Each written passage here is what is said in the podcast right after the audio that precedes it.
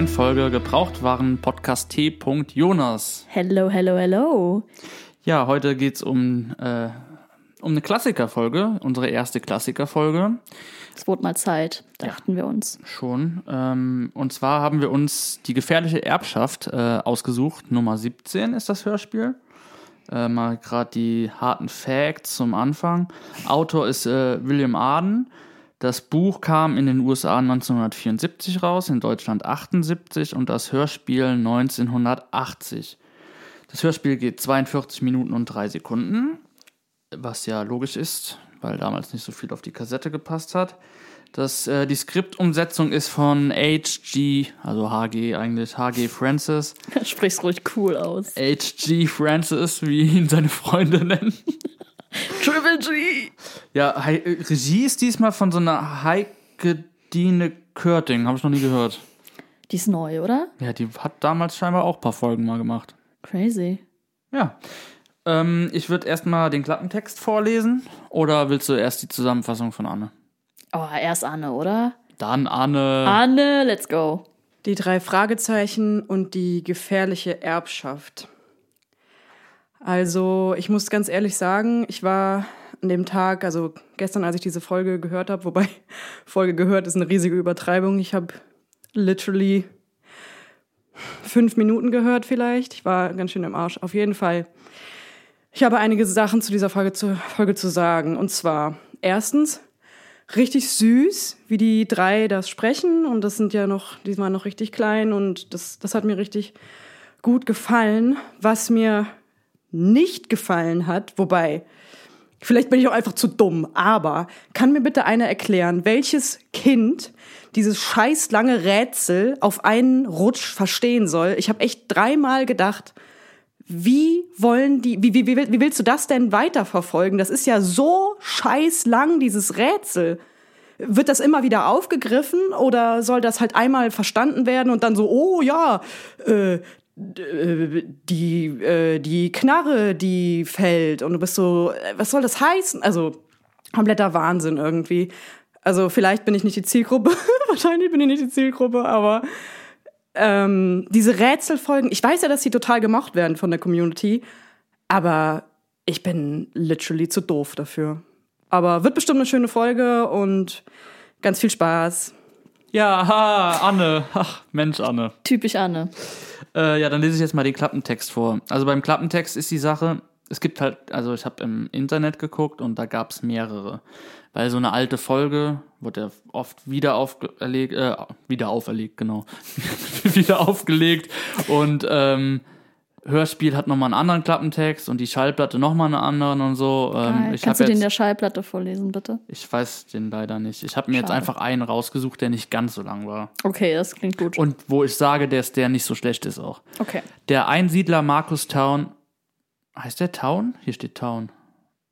Äh, ja, Town. Ah. Ja, der wird nur Dingo genannt. Aber Ja, ja, das ist klar. Ich habe gedacht, dass er anders geschrieben wird, weil hier steht Town wie Stadt, aber egal. Ach so, ja, ich glaube mit E hinten. Ja, ist schon mal ein Ja. Fehler hier. Super, dann kann man ihm bestimmt viel geben. Der Einsiedler Markus Town hat, äh, auch Dingo genannt, hinterlässt ein völlig absurdes Testament in Rätselform.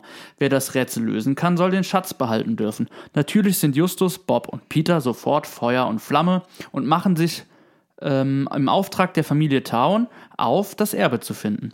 Die Rätselverse erweisen sich jedoch äh, schwieriger als gedacht und dann sind ja auch äh, sind da ja auch noch eine ja, okay, ich, du hast gerade eben zu mir gesagt, ähm, das ist schon ganz schön krass, wie klein meine Schrift hier auf dem Handy ist mit den Notizen.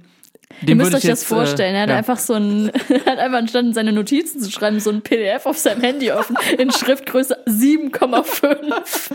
Nee, es ist, glaube ich, elf. äh, klar. Äh, ich setze da nochmal an. Die Rätselverse erweisen sich jedoch schwieriger als gedacht und dann sind da ja auch noch eine Herrscher von anderen Schatzsuchern und nicht zu vergessen ihr Erzfeind Skinny Norris, der den drei Detektiven diesmal unbedingt zuvorkommen will. Wird es ihm gelingen? Sehr schön. Geil. Da kriegt man direkt Bock auf die Folge. Wir haben eine richtig klassische Folge mit Rätsel, mit Skinny. Alles ist dabei. Auch die drei Fragezeichen. Auch die drei Fragezeichen sind überrascht. wieder mit dabei. Auch alle drei. Alle drei diesmal. Ja. Wow. Ja. Ähm, ja, wollen wir reinsteigen? Wollen wir die Folge aufmachen und mal reinsteigen in die Folge? Wir steigen ein, wir heben ab. Also Bob sitzt an einem Protokoll und sein Vater kommt in sein Zimmer rein.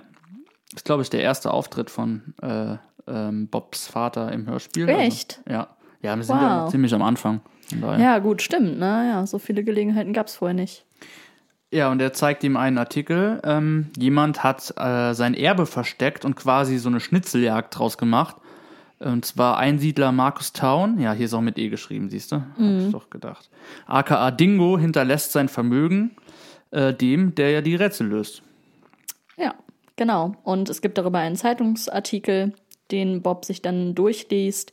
Und ähm, dieses Testament wird von den ähm, rechtsmäßigen Erben angezweifelt. Äh, die werden vertreten durch einen Mr. Callow, das ist deren Rechtsanwalt. Und ähm, der ist der Meinung, dass dieses Testament nicht rechtsgültig ist und das Geld eigentlich der Schwiegertochter und dem Enkel von Dingo gehören sollte. Und dieses neue Testament mit der Schnitzeljagd wurde aber beglaubigt von zwei Personen, von einem John Dillon und einer Mrs. Sadie Jingle. Und deswegen ist es jetzt erstmal gültig. Und so starten die drei Fragezeichen in einen neuen Fall. Ja, und dann treffen sie sich nämlich äh, in der Zentrale zu einer Besprechung und Justus liest das Testament vor. Ähm, und Dingo hinterlässt den Familienangehörigen jeweils einen Dollar. Den Rest bekommt der, der das äh, Rätsel knackt und den Schatz findet. Richtig geil auch. So ist einfach Dingo in seinem Testament über seine ganze Family nicht nutzig und habgierig. Und deswegen bekommen die jetzt alle einen symbolischen Dollar. Ja, finde ich eigentlich richtig Ich lustig. finde es richtig geil.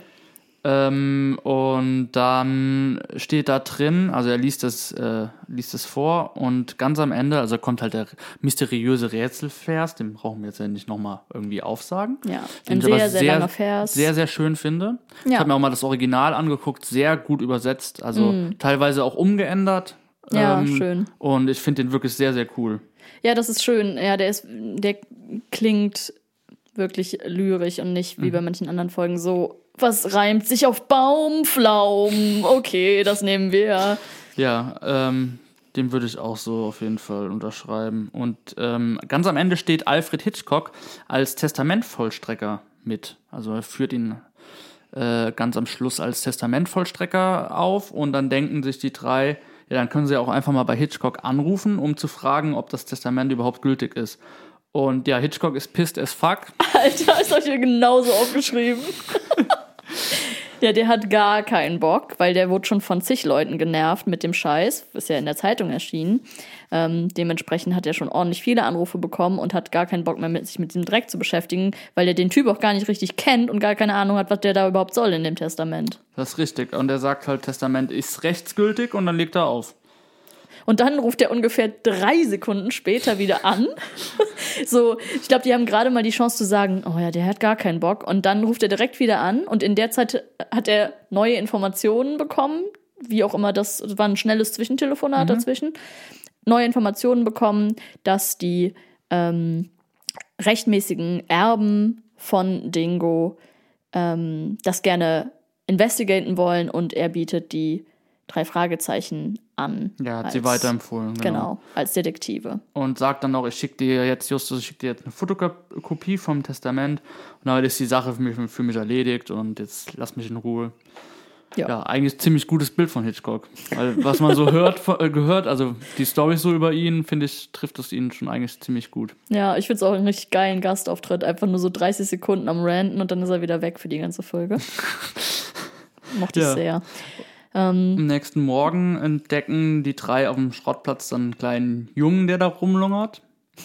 Auch direkt, auch, auch finde ich direkt eine geile äh, Beobachtung. So, da ist so ein kleines Kind, was auf dem Schrottplatz rumläuft. Ist ja jetzt erstmal nichts Ungewöhnliches, aber die sind direkt so, was will der hier? Naja, um den Schrottplatz, also dass man da so einfach so reingeht und dann da, das ist ja schon Privatgelände.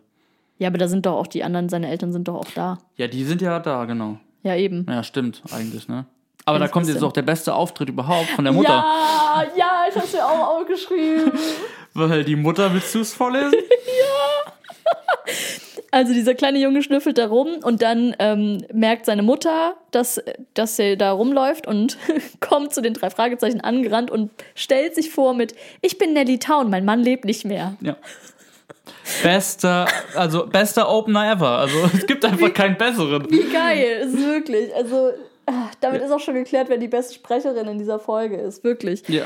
Also Da hat sich H.G. Francis gedacht, wie kriege ich denn das jetzt unter, dass man direkt versteht, dass das, ja, ja, so, dass da jetzt, dass der Town ist, nee, warte, der äh, Anwalt ist der Town. Verlobte, der Neue. Genau, genau. Genau. Der Rechtsanwalt, ähm, dieser Callow, Roger Callow, Genau. ist der Rechtsanwalt der Familie und gleichzeitig ihr Verlobter. Ja, wie kriege ich das am schnellstmöglichsten unter, dass das klar ist für den Zuhörer? Ah, sie stellt sich einfach vor mit, hi, mein Mann lebt nicht mehr. Das ist doch ein guter, ja, perfekt. Ich liebe auch, dass sie keinen Atemzug, das ist ein Satz. Hallo, ich bin Nelly, mein Mann lebt nicht mehr. Das ist so geil. Ja, Äh, ja, ich habe, glaube ich, dreimal gehört und habe mich dreimal eingepisst. ja, das ist auf jeden Fall richtig lustig. Ich glaube, das ist auch so ein äh, äh, beliebtes Zitat aus der Folge. ja, das will ich als T-Shirt. Ja, sie Ähm. erzählen dann, dass sie das Testament halt anfesten. Ja. Ähm, das richtige Testament ist aber scheinbar verschwunden, das finden sie nicht mehr. Und sie haben Angst, dass der Schatz gefunden wird und dann weg ist. Und ähm, noch eine Info kommt dann, dass das komplette Vermögen in Edelsteine umgetauscht wurde. Genau. Macht und wir halt erfahren so. noch von einer weiteren Partei, die das Erbe will, nämlich die Percivals, der, Ja. die Nichte und der Neffe von Aus Dingo. London. Aus London, deswegen auch dieser fancy Name. Und äh, die hat er aber auch voll gehasst. Also Genau, die, die, die verdienen das eigentlich auch. Aber die sind aber scheinbar angereist schon und sind auch äh, auf der Suche nach dem Schatz. Schon mit Schaufel und Helm angereist. Ja, und dann äh, die Towns und Mr. Kellow beauftragen die drei, um nach dem Schatz zu suchen. Yay. Visitenkarte wird nicht vorgelesen. Ja, in der ganzen Folge nicht, fand ich schade. Ja, und dann habe ich mir nochmal überlegt, weil früher war das halt am Anfang so ein paar Mal und dann war das ja noch kein Running Gag. ja, Der ja wurde dann ja erst ist später eingebaut irgendwann. geworden. Mhm, Genau. Das stimmt. In den Klassikerfolgen wird die nicht immer vorgelesen. Ja, voll traurig. Wo, wo, so bei, obwohl sie in dieser Folge sogar zweimal gezeigt wird. Die wird ja später nochmal gezeigt, da wird Mhm. Ja. sie auch nicht vorgelesen. Nun Frechheit. gut. Ich hasse die Folge. So, ähm, dann gehen wir schon in die nächste Szene. Und zwar am nächsten Tag gehen die drei Fragezeichen zu Dingos Haus, um da anzufangen mit ihren mit ihrer Bearbeitung dieses Rätsels. Und da sind natürlich schon arsch viele Leute unterwegs, die einfach das gesamte Grundstück umgraben und irgendwie hoffen, dass, also die das Rätsel einfach gar nicht gelesen haben, sondern einfach gedacht haben, Erbe, Schatz, fahren wir hin, buddeln. Auch, auch ein Ansatz. Also ja, ich aber mein, auch sehr realistisch, oder? ja, auf, auf jeden Fall. Während die also alle buddeln, trinken die drei Fragezeichen mit Mrs. Town Mr. Callow nochmal einen Tee und versuchen den ersten Teil des Rätsels zu knacken. Ja, beziehungsweise Justus hat halt schon recht viele Ansätze. Ja, ja, Justus ist halt, der hat das schon nachts einmal durchgekaut und der weiß schon komplett, wo es lang geht natürlich. Er weiß, dass nach einem Polizisten gesucht werden soll, basierend auf diesem Vers. Ähm, und fragt eben, ob Dingo mit einem Polizisten befreundet war. Er kriegt nur als Antwort, er hasste die Polizei wie die Pest. Ähm, aber ja, Ja, dann geht es noch um eine Treppe und um eine Pistole und um Gewässer. Und dann Ja. kommt Billy halt darauf, dass Dingo ja immer mit dem Hilfs-Sheriff angeln war. Und dann denke ich mir auch so, kannte er einen Polizisten? Nein! Und dann so, aber der Hilfs-Sheriff, ach ja, der Hilfs-Sheriff. Ach ja, mit dem war er ja jeden Dienstag angeln. ja, die waren super Ja, befreundet, stimmt. ja. Die mochten sich echt gern. Beste Freunde. ja. Aber auf den wäre ich jetzt gar nicht gekommen. Ja, seltsam. Naja, Peter. Ah, und wir äh, haben noch. Äh, oder wolltest du noch was zu der Szene sagen? ja, aber jetzt, was als nächstes pass- passiert? Ich wollte nur noch sagen, dass in der Szene das erste Mal Skinny Das auftaucht. wollte ich gerade sagen. Ja, okay. Also Peter beobachtet einen Mann und Skinny. Ja, der auch im Garten Genau. rum, rumwühlt, rumschnüffelt. Und dann treffen sie sich mit dem Hilfs-Sheriff Lopez. Lopez. Lopez, Entschuldigung. Ja, das war äh, Lopez natürlich. Erzählen ihm dann von dem Auftrag, äh, nach dem Schatz zu suchen, fragen ihn nach dem Billabong, also nach dem Gewässer, wo sie geangelt haben. Und Lopez erklärt ihnen äh, von so einem kleinen Hausboot, das da oben anliegt, auf dem sie halt, äh, auf dem er früher mit Dingo zusammen geangelt hat. Ja.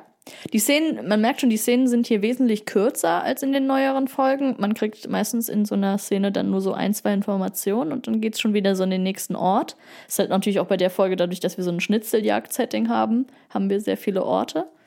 Deswegen haben wir, nachdem sie ihn kurz getroffen haben und er ihnen gesagt hat, wo dieses Hausboot ist, direkt schon die nächste Szene, wo sie dann. Das ist ja auch klar, ne? wenn du 40 Minuten hast, also die Kassetten Ja. damals maximal 45 Minuten oder beziehungsweise Schallplatten ja auch, Ja, äh, limitiert auf 44 Minuten oder was das ist und heute hast du das Doppelte. ja. Aber die voll. Bücher sind ja gleich lang. Also die Bücheranzahl, die ist ja immer gleich geblieben. Die haben ja immer diese Vorgabe, die sind ja immer gleich dick, Ja, gleiche Anzahl von Seiten. Und deswegen ja, ist klar, dass diese Klassikerfolgen irgendwie teilweise Sachen auslassen, teilweise springen oder sich auch Ja. total gerusht anfühlen. So. Oder auch einfach mal eine Szene komplett durch den Erzähler erzählt wird, Ja. einfach nur schnell die Informationen geben. Ja, ist mir nur nochmal aufgefallen, wie, Ja. wie, kürzer, wie viel kürzer die Szenen sind. Das stimmt.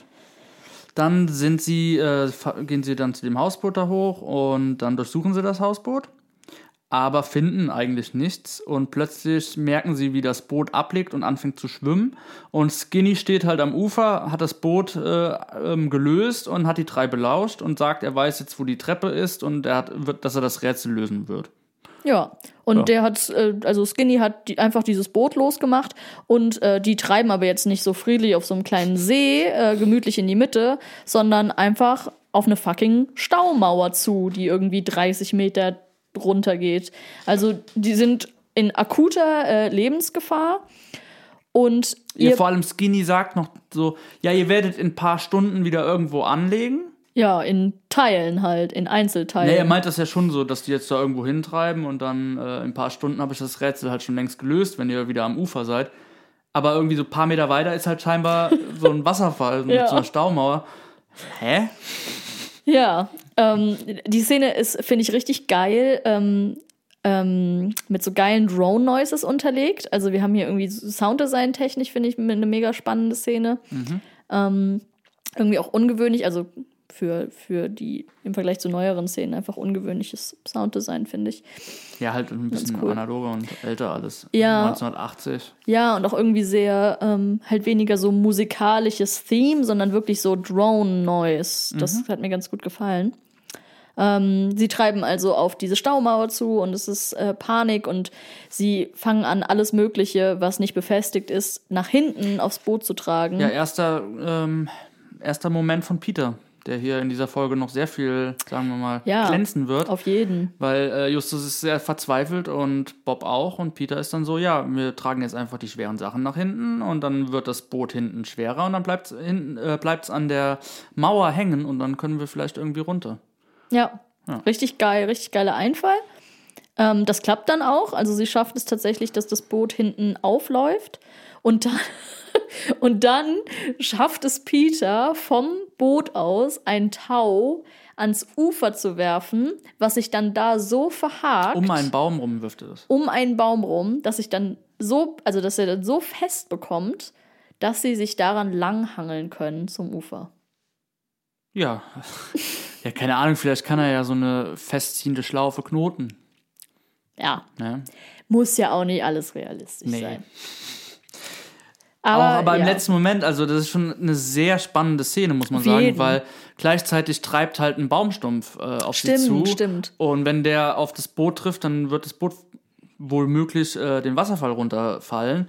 Und deswegen müssen sie sich halt noch so beeilen. Und er schafft es halt auch erst nicht, das Seil äh, ähm, um den Baum zu werfen. Und dann im letzten Moment schaffen sie es alle drüber. Und dann rammt der äh, Baumstumpf das Boot und es stürzt ein Wasserfall herunter. Ja. Und ich finde, das ist schon eine sehr spannende Szene. Voll. Ich finde es auch ganz schön krass, wie die einfach mal casually jetzt dieses Hausboot von diesem Hilfs-Sheriff zerstört haben. Ja, Skinny. Ja, ja, aber es ist ja nicht nur so ein kleines Holzboot, sondern das ist ein Hausboot. Mhm. Es ist einfach ein komplettes Hausboot und das ist jetzt gefreckt. Ja. Der hatte Ja. halt gewohnt so. So als sein Zuhause. Ansonsten hat der nix. Alle Leute sind irgendwie voll scheiße zu dem. Und ja, dann zieht er sich in sein, will er sich abends nach einem anstrengenden Tag auf sein kleines Hausboot zurückziehen und das ist Und einfach dann weg. merkt er, das ist weg und dann geht er den äh, Fluss entlang und dann sieht er, dass da unten die Reste so liegen, unten im See. Und denkt sich so, ja, okay. Ja, dann springe ich halt hinterher. Aber das ist den drei Fragezeichen egal. Die jagen Skinny hinterher. Der ist aber verschwunden und dann entdecken sie eine Treppe, die zu einem Park hinaufführt. Genau. Und das ist dann auch die, das wird die Treppe sein aus dem Rätsel. Daneben steht auf einer Wiese eine Cowboy-Figur, die auch aus dem Rätsel wiedererkannt wird, die mit einer Pistole auf einen Wall zeigt. Mm, Aber Justus stellt dann ziemlich schnell fest, dass diese Figur kürzlich verrückt wurde, weil sie nicht fest auf dem Sockel befestigt ist und man sieht da noch Steinstaubspuren. Ja, vermutlich Skinny. Vermutlich Skinny. Das heißt, sie wissen nicht und sie können nicht feststellen, wo diese Figur ähm, früher mal hingezeigt hätte. Das heißt, sie kommen hier an dieser Stelle nicht weiter. Und dann beobachten sie noch jemanden, der da steht und äh, sie beobachtet. Und dann rennen sie dem hinterher, aber der steigt dann in ein Auto und fährt weg und sie können nicht erkennen, wer es war. Und es war auch nicht Skinnys Auto. Yes. Genau. Dann sind wir in der nächsten Szene und ähm, Justus ähm, vermutet, dass die Pistole von dieser Cowboy-Figur ursprünglich mal auf die Bushaltestelle gezeigt hat, weil in dem Rätsel geht es in einer Stelle auch um eine Abfahrt vom Freund und Abfahrt, Auto, Bushaltestelle, es liegt nahe. Also rufen sie Mrs. Town an, um zu fragen, ähm, ob es einen Freund gab in Dingos Kreis, zu dem er immer mit dem Bus gefahren ist. Den gibt es auch tatsächlich und da handelt es sich um Jack Dillon, den wir schon vom Anfang kennen, der Testamentsvollstrecker von dem Neuen Testament.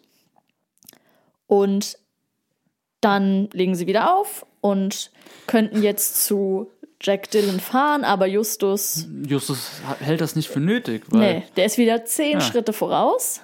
ja, weil der äh, Justus fällt halt noch ein, dass es um Schilder äh, ging in dem Rätsel. Und da meinte er, sie müssen ja eigentlich nur äh, von Jack Dillon bis zu ähm, Dingos Haus zehn Schilder abzählen oder andersrum, von Dingos Haus zu Jack Dillons Haus zehn Schilder abzählen und dann würden sie ja äh, zum nächsten Punkt kommen, von dem sie aus weiter können.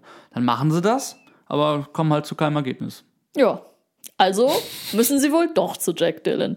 Nach diesem kleinen schlauen Umweg von Justus landen sie also bei ihm zu Hause und er macht auch, finde ich, einen der besten Begrüßungsmoves aller Zeiten und beschießt die einfach erstmal mit einem Boomerang. Ja, richtig so, ne?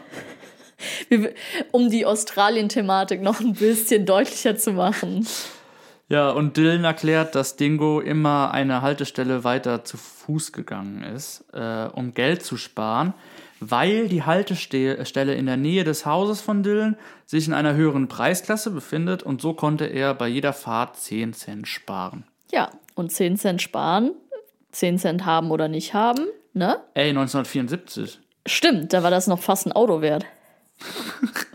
Das läppert sich. Ja, ey, mach das mal 40 Jahre lang. Und dann, äh, sag noch einmal, wir haben ein Problem mit einer gerechten Geldverteilung, ne? Ohne Witz.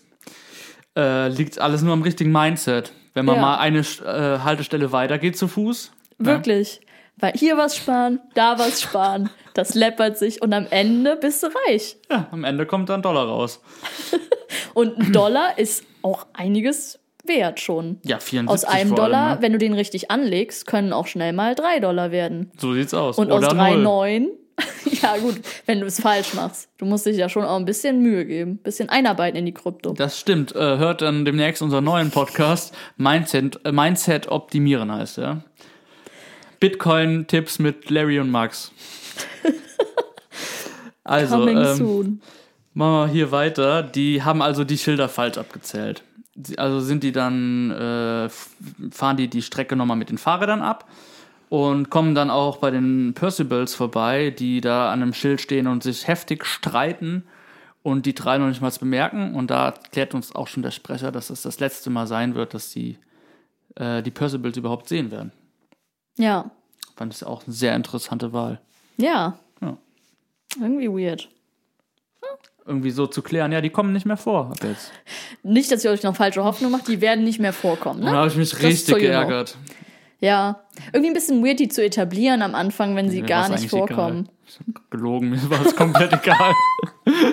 Okay, Mein cool. Herz hängt jetzt nicht an den Percivals. Meins schon. Ich hätte die einfach gerne. Hatten, die hatten Ich die eine die gerne. Sprecherrolle, Nein. aber äh, Heike Dine Körting wird aufgelistet als äh, sie, also als die, ich weiß gar nicht, wie sie mit Vornamen hieß nochmal. In Heike. dieser, in dieser, äh, dieser Sprecherliste ähm, wird sie, glaube ich, äh, aufgeführt. Ne, hier, ne, doch da. Ah, ne, Nellytown. Ja. Ah, Nellytown ist Heike Dine Körting. Okay, nehme ich alles zurück. Ich hab Nee, gedacht, die haben keine Sprechrolle. Okay, okay. Und deswegen fand ich es so weird, weil die werden am Anfang einfach nur erwähnt, dann kommen sie aber nicht vor und dann wird gesagt, jetzt kommen sie gar nicht mehr vor. Also man hätte sie auch einfach weglassen können. Ja, da kommen wir später nochmal zu, zu den äh, Entscheidungen, die Ja. HG, wie die Freunde ihn nennen, Ja, hier bei gut. dem Skript getroffen hat. Ähm, gut, genau, nachdem sie die sehen, ähm, sie fahren also diese Schil zehn Schilder ab und das letzte, das zehnte Schild, auf dem steht dann auch tatsächlich zum Einkaufszentrum links und das ist der nächste Hinweis. Wir müssen zum Einkaufszentrum, wo wir uns dann auch in der nächsten Szene befinden. Und Peter seinen nächsten äh, shiny Moment hat. Yes. Ähm, und zwar knackt er das nächste Rätsel, dass es um die Teestube geht beim Einkaufscenter. Genau. Und dann gehen sie rein und bestellen sich erstmal einen Tee. Ja. Stellen sich erstmal einen Tee, setzen sich hin und Peter, Peters äh, High-Phase hört einfach nicht auf. Der weiß nämlich auch direkt schon die Lösung fürs nächste Rätsel. Ähm, die Zeile in dem Vers lautet nämlich wie hinein, so heraus, na, so siehst du aus. Und hier handelt es sich um Spiegel. Ja. Wobei ich hier mal anmerken will, Peter behauptet, dass er das weiß, aber er klärt es nicht auf. Also er sagt nicht, Leute, hier geht's um Spiegel, sondern er sagt eigentlich nur, ist direkt vor euch. Und Justus so, ist direkt vor uns. Ja, und dann Spiegel. Ja, Also- aber weißt du, warum das so ein guter Moment ist? Weil er die Rolle umdreht. Weil genau das Justus immer mit denen macht.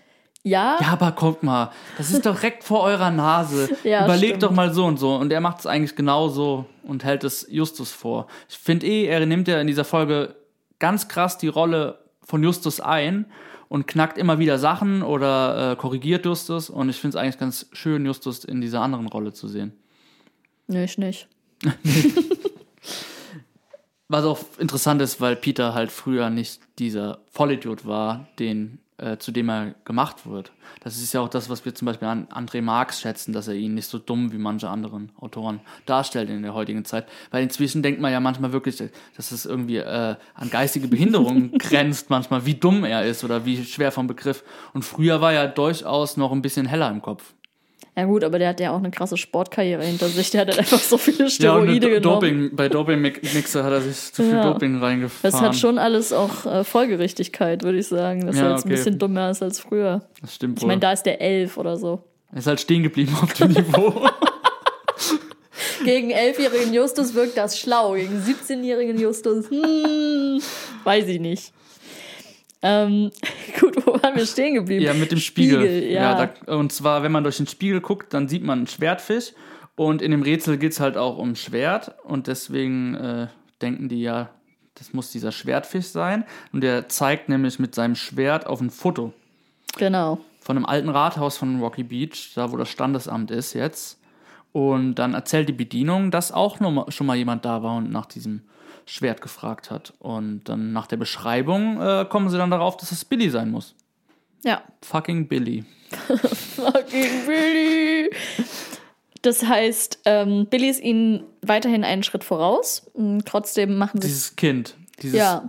acht, neunjährige Kind. Sie sind irgendwie so 12, 13 und dieses achtjährige Kind Ja. ist ein bisschen schnell. Aber generell sind ja irgendwie alle schon einen Schritt voraus. Ja, stimmt. Eigentlich sind die ganz schön langsam, ne? Ja, es ist ja auch so am Anfang, wenn die dann ähm, zu den ähm, ähm, Towns nach Hause kommen, dann sagt der Anwalt doch so, ja, es sind jetzt zwei Tage vergangen und irgendwie habt ihr noch nicht so viel. Ja, gut. Hatten vielleicht nicht so ganz Bock auf den Fall. War vielleicht ein bisschen. Was hat Justus zwei Grundstimmung. Tage lang auf diesem Rätselvers rumgedacht, oder was? Gott. Ja. Fand ich sehr Weird. interessant. Tja, Justus. Und so zerbröselt der Keks nun mal. Ähm, sie machen sich auf jeden Fall auf den Weg ins Rathaus und fahren an einer Tankstelle vorbei. Und im Vorbeifahren hören sie irgendwie Hilfeschreie. Ähm, weiß ich nicht genau, wie das funktioniert, aber sie hören diese Hilfeschreie und Fahren vielleicht ganz langsam. 3 km/h oder was? Keine Ahnung. Justus ist dabei, vielleicht schieben sie auch. Weil Justus zu fett ist und das Auto nicht von alleine fährt oder was? Ein Fahrrad. Ach so. Die fahren Fahrrad. Stimmt, die fahren Fahrrad, die Ja, haben kein ja, Auto. klar. Okay, ich nehme alles zurück. Ja, natürlich. Ja. Okay. Ich habe gerade gedacht, das ist doch möglich. Ja, ja. ich dachte halt einfach, natürlich, ich habe überhaupt nicht drüber nachgedacht, dass die da noch kein Auto haben. Ich habe einfach gedacht, die sitzen in ihrem Auto und hören im Vorbeifahren diese Schreie. Ja, während sie Musik hören, ganz Ja, laut. ich nehme alles zurück. Ja. Sie fahren mit den Fahrrädern vorbei und hören die Schreie ganz normal ähm, und befreien dann Billy aus einem Kastenwagen. Irgendwer hat dieses Kind in einen fucking Kastenwagen eingesperrt. Ja, warum auch nicht, ne? Ja, normal, normaler Move auf jeden Fall. Sie fragen Billy auch, ähm, ob er weiß, wer das war. Aber Billy wurden die Augen zugehalten, als das passiert ist, deswegen weiß er es nicht genau. Er weiß nur, dass er kurz davor sowohl Skinny Norris als auch Mr. Callow gesehen hat.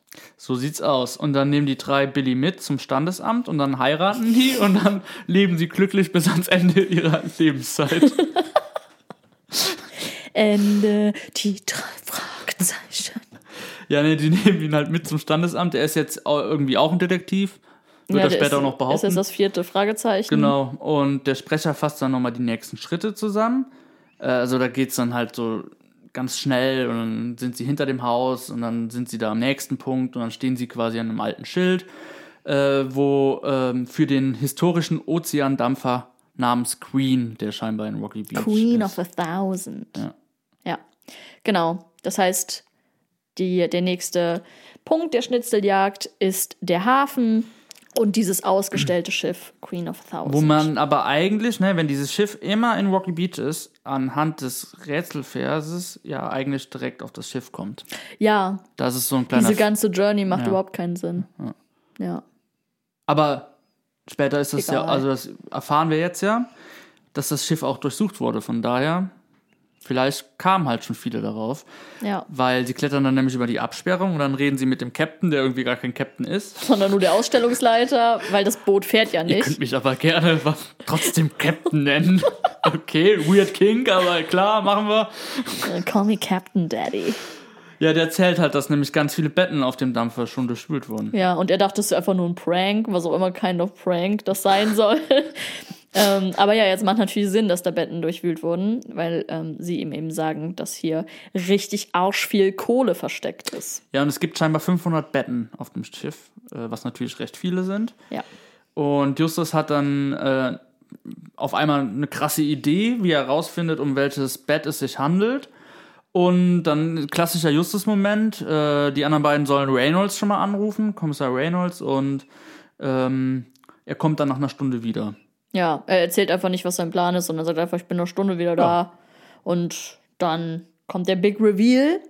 Ähm, eine Stunde später ist Reynolds eben auch da und Mr. Callow ist auch da. Ganz rein zufällig. Ganz rein zufällig, weil er Billy gesucht hat, behauptet er, und auf der Suche nach Billy bei der Polizei war. Und die Polizei hat ihm gesagt, dass Kommissar Reynolds bei, beim Hafen ist und deswegen ist er auch zum Hafen gefahren. Eine ganz logische Geschichte.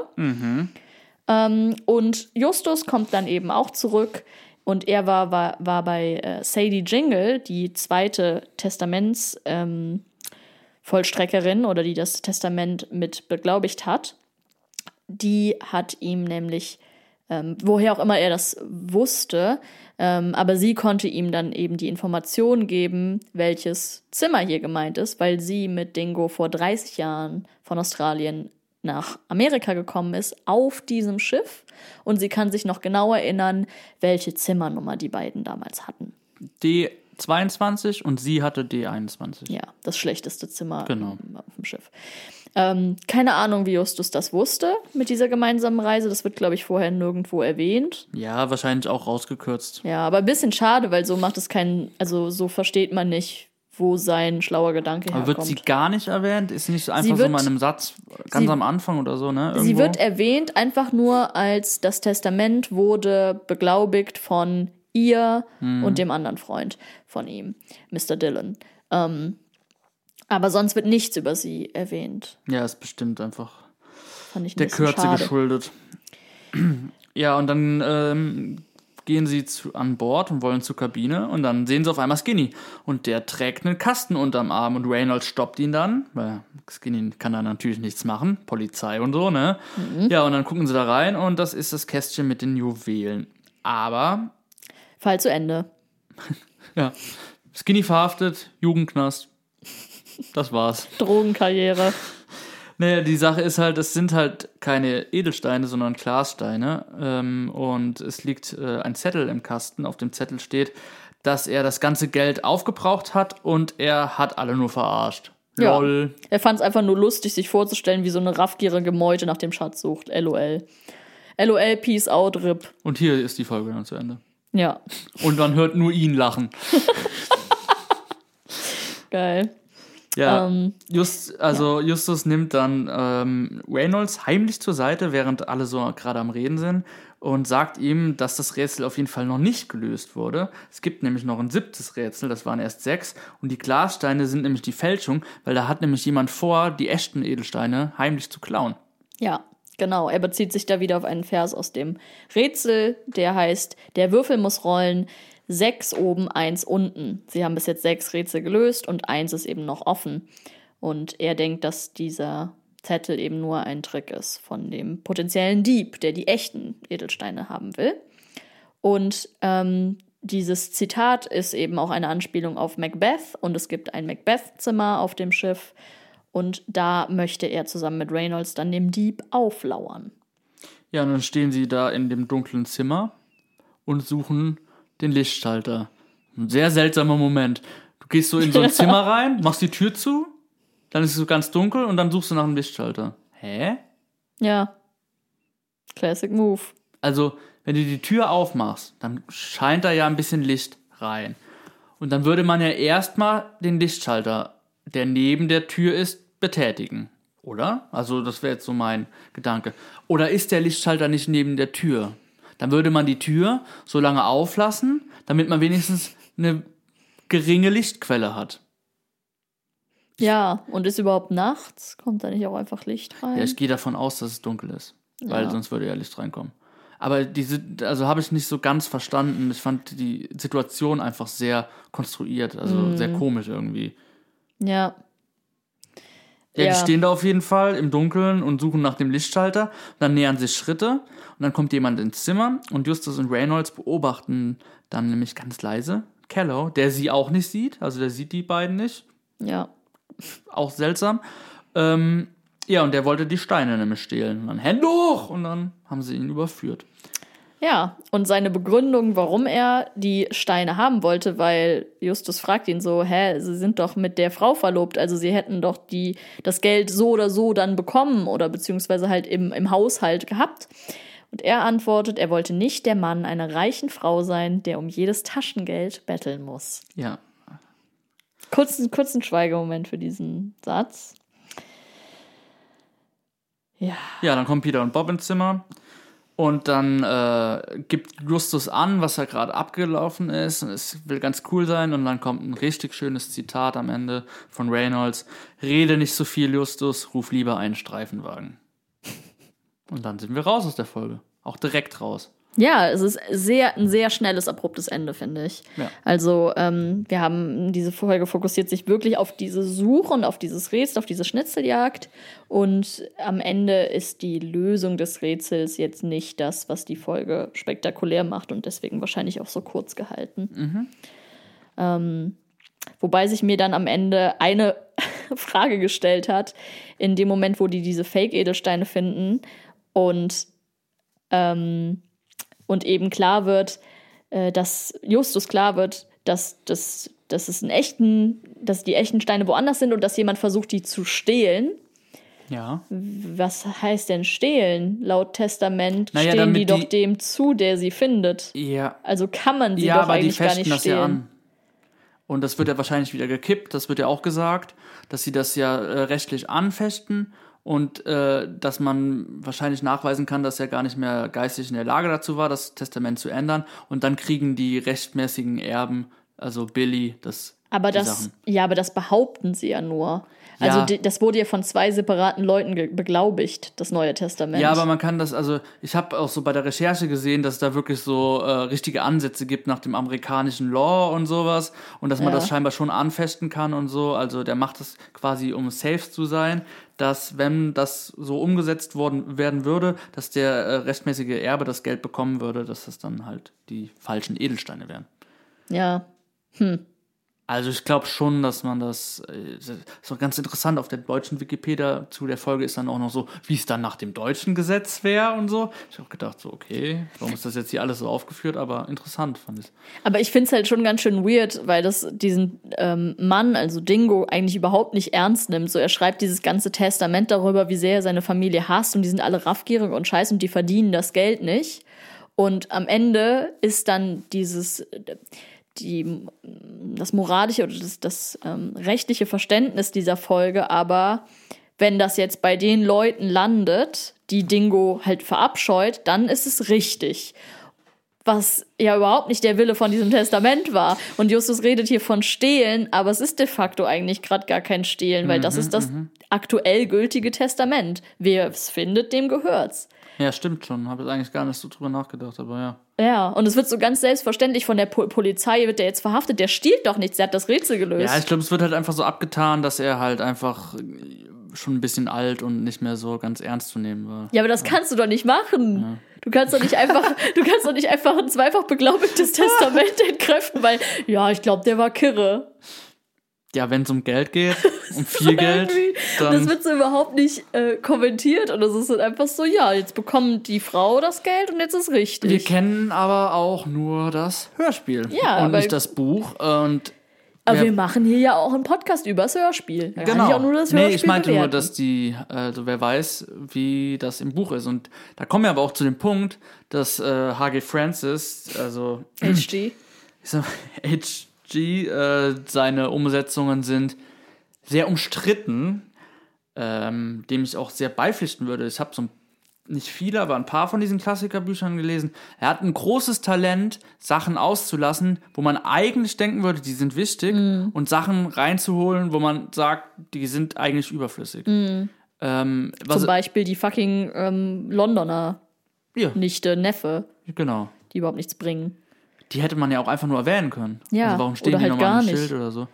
Ja, man kann ja sagen, da die wollen alle den Schatz und jeder Ja. sucht jetzt danach. Aber ja, ähm, und ähm, der, was er auf jeden Fall richtig gut konnte, ist Sachen kompakt zusammenfassen, weil es ist ja auch ein Talent, Mhm. Irgendwie so ein Buch in 40 Minuten un unterzubringen.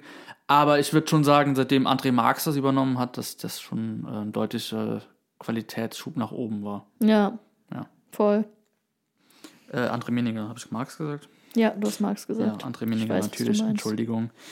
Ähm, ja, dann würde ich sagen, kommen wir mal zu unseren äh, Punkten hier, die wir noch abzuhaken haben. Und da würde ich mal anfangen mit dem Artwork. Yes, um, Artwork. Let me open my notes again. So, das Cover ist von Algerasch und es zeigt eine goldene ähm, Büste oder eine, eine Königsfigur, in der ein kleiner zugeschnürter Beutel drin liegt, in der, in der Halsöffnung. Und oben links ist eine schwarze Silhouette einer Hand zu sehen. Und das, ich habe nicht so viele Gedanken zu dem Cover. Ich finde es schön. Ich finde die Hand irgendwie ein bisschen weird, unproportional klein. Ähm, und ein bisschen, weiß ich nicht, irgendwie in der Komposition nicht so ganz schön. Aber die Büste finde ich sehr hübsch.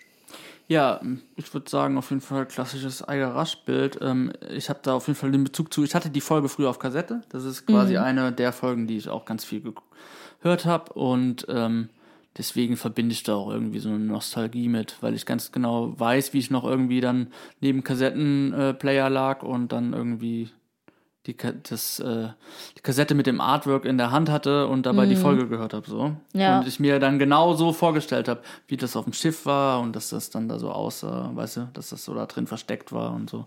Deswegen finde ich es eigentlich ganz schön.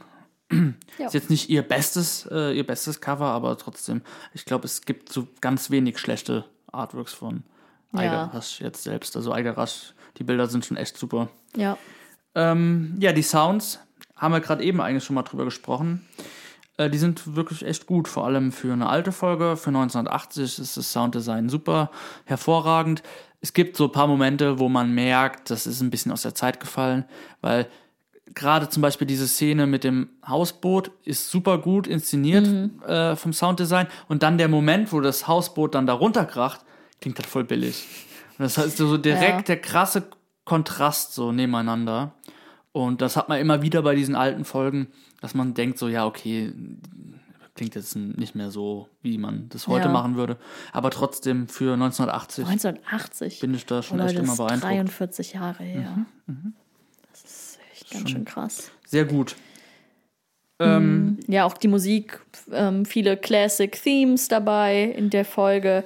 Ein Übergang fand ich weird direkt in der ersten Szene, also Übergang von der ersten zur zweiten. Da gibt es so einen ganz komischen Hafenklang, ähm, der dann aber auch mit so einem mit so einem Comedy-Soundeffekt gepaart ist.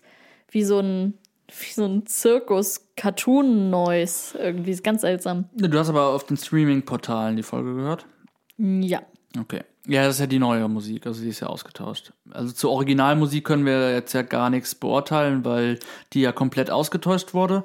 Ähm, was schade ist, weil, ja, würde ich gern besprechen, aber das ist ja die Musik, die dann ähm, in den 90ern oder so nochmal umgeändert wurde. Ah, das wusste ich gar nicht. Ja, wegen dem Rechtsstreit. Ja, stimmt, da da wurde das irgendwas. Intro ja dann auch geändert. Und das Ja. merkt man den Klassikerfolgen an, weil man die dann halt einfach nur ausgetauscht hat. Mhm. Und die sind dann halt nicht so angepasst wie die Originalmusik, die Mhm. da die ersten 30 oder 40 Folgen waren. Ja, Ja. hm, das macht Sinn. Deswegen fühlt sich manchmal, glaube ich, dann nicht so ganz organisch an. Oder Ja, also dieser Hafen, das ist aber auch einfach ein weirder Sound an sich. Also ich wüsste nicht, an welche Stelle der possibly passen könnte. Der ist einfach nur komisch. Ich hab, hab die Stelle leider überhaupt nicht. Äh, Ja, kannst ja Erinnerung. nochmal anhören. Das ist irgendwie total, ja, halt wie so eine Punchline. irgendwie. Okay. Ja. Ähm, ja, ach so, Lieblingssprecher würde ich mal sagen. Also, also Least Favorite Sprecher sind wir uns, glaube ich, einig. Das ist die, ähm, die Frau, die keinen Mann mehr hat. Eigentlich könnte man ja auch Ja. sagen, das Kind, aber ich finde, auf Kinder darf man nicht so gehen. Ist halt ein Kind. Dafür macht es das okay. Ne? Ja. Ja. Ja. War zumindest, äh, war nicht super nervig, weil das habe ich Ja. oft bei Kindersprechern, dass ich die Stimmen einfach so absurd nervig finde. Und das war hier nicht. Das stimmt. Von daher, das ist schon das höchste Kompliment. Also dann nehmen wir die Frau, die ähm, ihren Mann verloren hat. Ich kann sie auch nochmal hier namentlich nennen. Äh, ach so, das war Heike Dine Körndig. Ja. Ja, das ergibt ja auch Sinn, warum das jetzt nicht so die beste Leistung war. Vor allem so neben funny. diesen anderen Sprechern. Ich finde bei diesen Klassikerfolgen, das ist ja krass, was da für Stimmen einfach am Start sind. Ja. Das fällt mir auch immer mehr auf bei den neuen Folgen. Also das, äh, es gibt einfach im Synchronbereich nicht mehr diese krassen Stimmen, die einfach so eine eigene Persönlichkeit haben, weil sie so ein Charakter an sich schon sind. So, das fällt Ja. mir immer wieder auf, wenn ich eine Klassikerfolge höre, wo ich mir denke, oh, so. Mhm. Ähm, ja, meine Lieblingsstimme ist daher auf jeden Fall in der Folge, ähm, würde ich sagen, äh, Peter Passetti, der ja eigentlich der Sprecher ist, aber der halt Hitchcock spricht. Und ich fand die Performance von Hitchcock Ja. einfach so geil. Ja, die war super cool. Das stimmt. Ja. Fand's richtig geil, wie pisst er einfach war. Ja. War irgendwie mal schön. Schöner Kontrast. Aber Hitchcock ist, glaube ich, öfters pisst in den Klassikerfolgen. So habe ich es auf jeden Fall in Erinnerung. Wie gesagt, was halt super äh, ist, weil er ja in Wirklichkeit scheinbar auch ein sehr schwieriger Mensch war. Ja. Ähm, was wäre dein Lieblingssprecher? Hast du da jemanden? Nee, ich glaube, ich würde das genauso unterschreiben. Also ich fand, der, der Satz von Nelly ist einfach der Win, der ist der, Der Gewinn für mich Gold. die ganze Folge, Ja. ja. Das alles andere kackt dagegen ab. Das stimmt natürlich. Ja, ein Fun Fact habe ich auf jeden Fall noch zur Folge. Der Dingo ist äh, nämlich eigentlich gar kein australischer Windhund, so wie Justus das äh, behauptet, sondern ein Wildhund und kein Windhund. Der war ganz schön fun, der Fact. Oder? Hat Ja. wahrscheinlich auch einfach falsch vorgelesen vom Skript. Ja, Weil Wildhund. Windhund, das Ja. kann man auf jeden Fall mal. Wahrscheinlich. Ja, für mich ist er gestorben. Also Oliver Rohrbeck jetzt. ich boykottiere jetzt die drei Fragezeichen. ähm, ja, ich würde sagen, machen wir heute mal ein bisschen anders. Lass mal erst einen alternativen Titel machen, bevor wir so zum Fazit und zum Okay, Rating kommen. okay ich habe zwei. Uh, sehr gut. Ich konnte mich nicht. Dann mach du einen, dann mach ich einen und dann du nochmal einen. Okay. Mein erster ist die drei Fragezeichen und die raffgierige Meute. Oh, sehr gut. Sehr, sehr gut. Okay, jetzt dein. Ja, meiner ist äh, die drei Fragezeichen und die australische Schnitzeljagd. auch gut. mein zweiter ist eigentlich mein Favorit. Ist die drei Fragezeichen und der Kampf eines Mannes nach finanzieller Unabhängigkeit.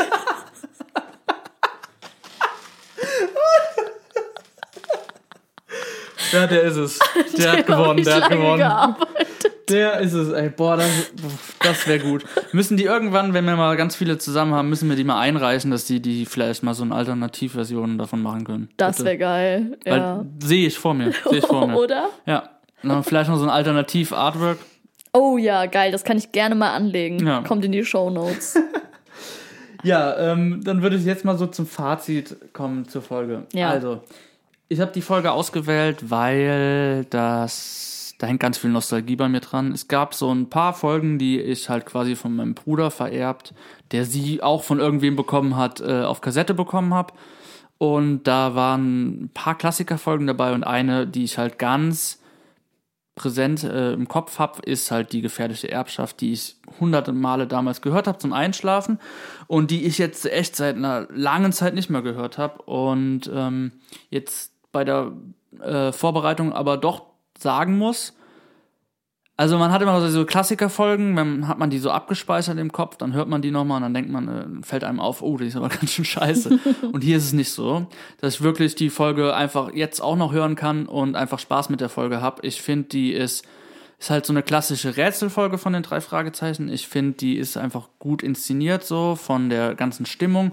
Ähm, diese Hausbootszene und da gibt's noch so ein, zwei andere Szenen, wo ich sage, dass die halt immer noch funktionieren. Und für mich hat die auf jeden Fall den Test der Zeit bestanden. Was gibst du für ein Rating? Ich würde auf jeden Fall. Ist ein bisschen schwierig, weil eine Klassikerfolge mit einer heutigen Folge zu vergleichen, ist daher schwierig, weil die jetzt halt professionelle Synchronsprecher sind. Und sogar mit die besten, die wir in Deutschland haben. Ja. Die drei Sprecher.